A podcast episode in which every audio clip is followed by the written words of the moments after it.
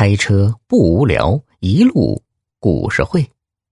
欢迎继续收听《人情的计量》。这一天，局长的外孙从国外回来。外孙上初中，第一次回国，局长很高兴，要给外孙补请生日酒。科里呀，大家都算计着送啥好。听说科长要送一个金娃娃，真是狠下血本啊！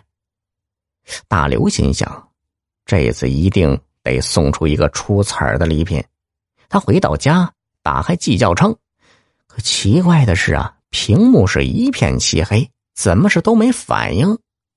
大刘急了，早上家里跳了闸，难道把计较秤烧坏了？要知道，局长的酒席。就定在今天晚上。过了五点，大刘还是没能把计较秤修好，正在着急。这时，儿子放学回来了，见大刘是满头大汗的样子，儿子就问是怎么回事听大刘说了经过，儿子倒像是胸有成竹，说：“我知道该送什么礼品。”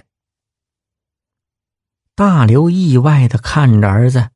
儿子说道：“购物中心五楼左手边老字号谭家皮影玩偶。”一旁的老婆听了，白了一眼儿子：“送那干嘛？又不能吃，又不能穿的，一个破玩意儿，好几百块钱一套呢。”大刘想了想：“嗯，死马当活马医吧，就他吧。”老婆还是有点担心呢，说。人家都送几千块的，你这几百块钱的东西拿得出手吧？可是时间快来不及了，大刘不管那么多了，跳起来按儿子讲的，找到店铺就买了一套皮影玩偶。大刘赶到酒店时，宴会都快开席了。局长的外孙对科长送的金娃娃并不感兴趣，坐在那儿一声不吭。不料，大刘的礼盒一打开，外孙子张大嘴巴惊呼：“天哪，太有趣了！”他饭也不吃，摆弄着皮影，还拉着大刘直叫带他去看真正的皮影戏。见外孙如此爱不释手，局长直夸大刘有品位，懂人心。他拍着大刘的肩膀，敬了一杯酒。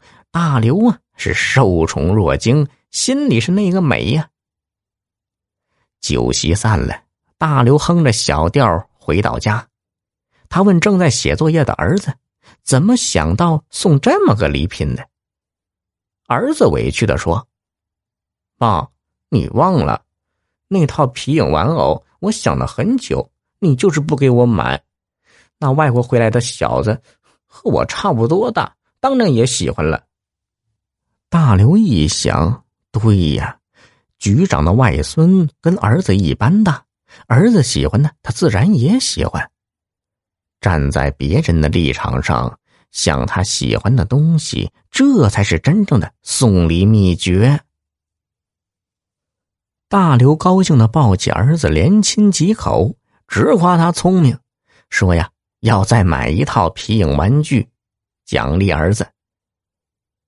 没几天，儿子心事重重的对大刘说：“爸，你的计较秤修好了没有啊？啊，还没修好呢。咋啦？你也要送礼啊？”儿子一脸严肃的说：“我最好的朋友要过生日了，我想送一份礼物给他。”嗨，儿子，你不是已经总结出来了吗？送别人喜欢的、需要的就行啊。儿子想了想，一拍脑袋：“嗯，我知道他最需要啥了，我用自己的压岁钱买给他。”嗯，好，儿子长大了，自己的钱自己做主啊。没想到过了几天，老婆生气的找大刘告状：“你儿子把他的压岁钱都花光了，还说是你同意的。”大刘是吓了一跳啊！儿子过年得了一千多块钱的压岁钱，怎么一下子全花光了呢？大刘揪出儿子就要打，儿子拖着哭腔说：“老爸，你不是说我自己的钱让我自己做主吗？我什么时候这么说了？爸，你忘了前几天我说要给好朋友过生日的？那你买了什么礼物给他？一下子用了这么多钱？我没买东西，我就是把钱送给他了。他爸爸生病了。”妈妈一个人养活全家，我仔细想过了，钱是他最需要的，送给他是让他买学习用品的。